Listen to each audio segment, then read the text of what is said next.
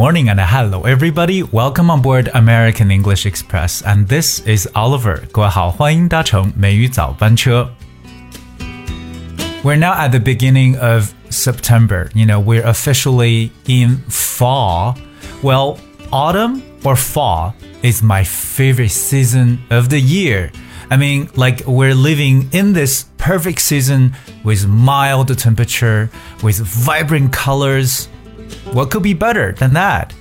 我们现在呢，应该是到了这个九月的这个上旬，当然了，也进入到了这个秋季。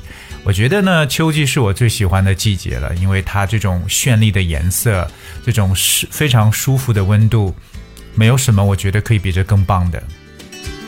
So on today's episode, I'm going to share with you a very heartwarming poem.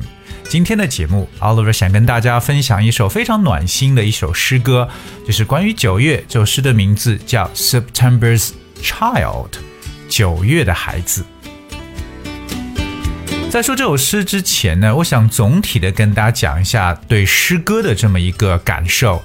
So writing a poem is not about bringing some words together to create some charming sentences. Okay, it's so much deeper than that. Writing poetry is a bridge that allows people to express their feelings and make others live every single word they read. So, poetry is to educate people, to lead them away from hate to love, from violence to mercy and pity. So, writing poetry is, you know, to help this community better understand life and live it more passionately. 写这个诗歌或者创作诗歌呢，不是说把一些 词组啊组在一起，创造出一些非常动听的一些句子。其实不止如此了。我觉得写诗就像一座桥梁，让这个人们去表达这个创作者自己的感受，对吧？让人们能够去阅读他们所带育出来的每一个字里行间的一些内容。当然了，诗歌也是起教育作用，它能引导着人们从，比如说。仇恨呢转换成爱，从暴力转换成这种怜悯或者说慈悲。当然了，写诗同样也是为了让人们更好的去理解生活，更加富有激情的去生活。So poetry, of course, is an important essence for forever. you know, a human appreciation for beauty, you know, the beauty of literature 这种文学的美感。那么今天给大家带来这首诗《September's Child》。It's a very simple and a short poem, and I like to talk about it. And after that, I'm gonna explain a few words in this poem. 所以接下来跟大家去分享一下这首诗歌，就叫做《September's Child》。It was written by Dave Lessard. September's child is special between the heat and cold. Subtle change of leaves that make the autumn bold. September's child is lovely, soft and mild and mellow, a favorite time of year for this September fellow. September's child is a winsome. Her face is filled with love. The woman in September are ones that we dream of. September's child is playful. There's laughter in the voice, there's crispness in the step. Fall is their choice. September's child is golden. They shine among the rest. Colors shoot from branches, and to them do they attest. 这首诗歌其实非常的短，但是很有意思。我们从每一个小节跟大家一起呢来去分享一下。刚开始这首诗歌说，September's child is special between the heat and the cold。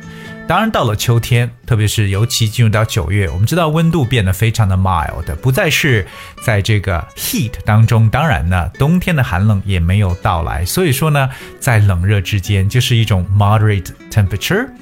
当然，在秋天开始出现一种 subtle change，尤其是 the change of leaves，树叶呢出现出这种微妙的变化。英文当中说到这种微妙的变化叫 subtle change change，subtle s u b t l e subtle change。当然，这种变化呢 make the autumn bold，让秋天也变得非常的大胆起来。bold，b o l d，其实我感觉就是可能让秋天更加的凸显起来。第二部分讲到 September's child is lovely, soft and mild and mellow。说到了秋天是非常可爱的孩子，因为呢很柔软、很温和、很醇厚。这里边跟大家分享一个单词叫 mellow，that spells m e w l o w，mellow。mellow 这个词本身的意思呢，它就代表的意思是 soft、rich and pleasant 这种柔和的、丰富的。特别我们说到宜人的秋色，就可以说 mellow autumn colors。 当然，mellow 也表示 relaxed、calm and happy，especially after drinking alcohol，可以表示这种欢乐的、安详的感觉。第三部分讲到 September's child is winsome，九月的孩子很可爱。这个词很多人没有见过，winsome，W I N S O M E，winsome。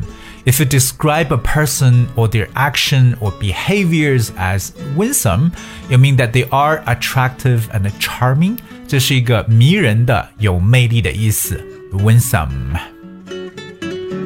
比如说，他给了他一个非常迷人的一个微笑。She gave him her best winsome smile。所以说到九月的可爱、迷人、lovely、winsome，当然了，九月 的孩子也是很顽皮的。September's child is playful。But here's interesting word playful。大家都知道 play 表示玩耍，对不对？Playful 就在 play 后面加上 f u l 后缀。A playful gesture or a person is friendly and humorous，比较闹着玩的，或者说顽皮的。Children, of course, tend to be playful. 当然，后面还说到 September's child Is golden，九月的孩子呢也是金光闪闪的，cause they shine among the rest. Colors shoot from branches，尤其从这个树枝当中所。这种闪烁出来的、散发出来这样一种金黄的颜色，让人觉得是熠熠生辉的感觉。OK，当然了，后面说，you know，and to them they do attest。我们看一个词，attest ，attest，a t t e s t，attest to attest something or attest to something means to stay, to show or prove that it is true。这个词做动词表示为证明的一层意思，attest means prove。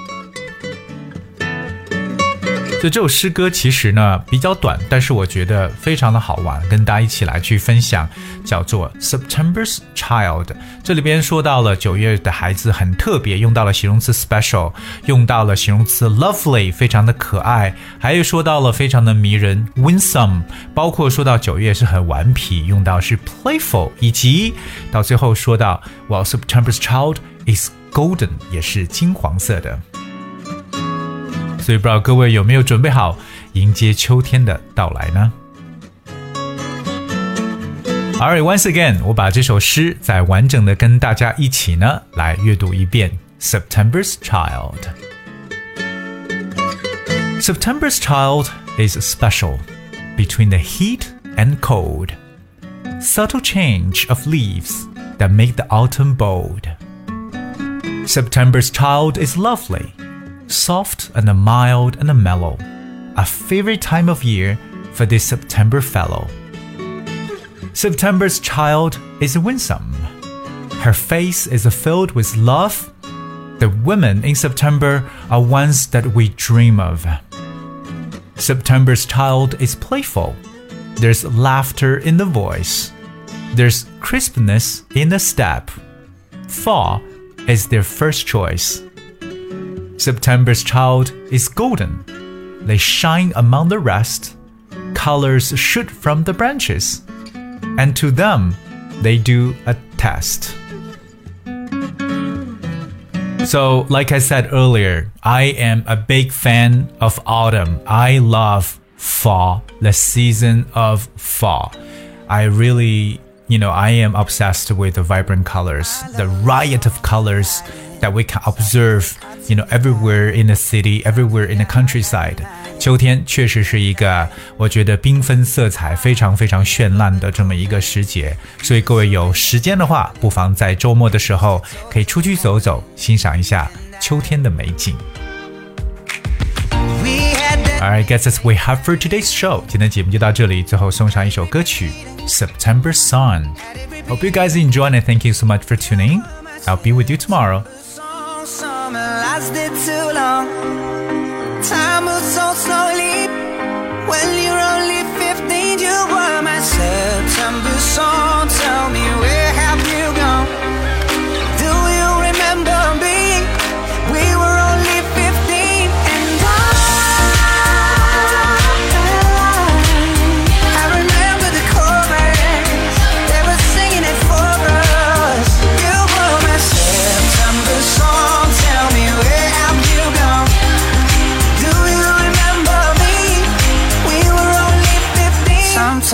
think that I see you facing the strangest of places. Down on the underground station, passing by.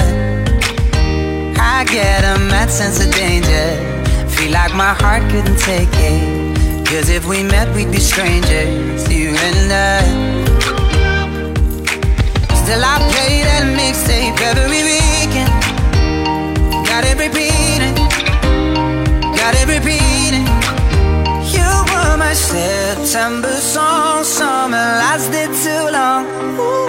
Time was so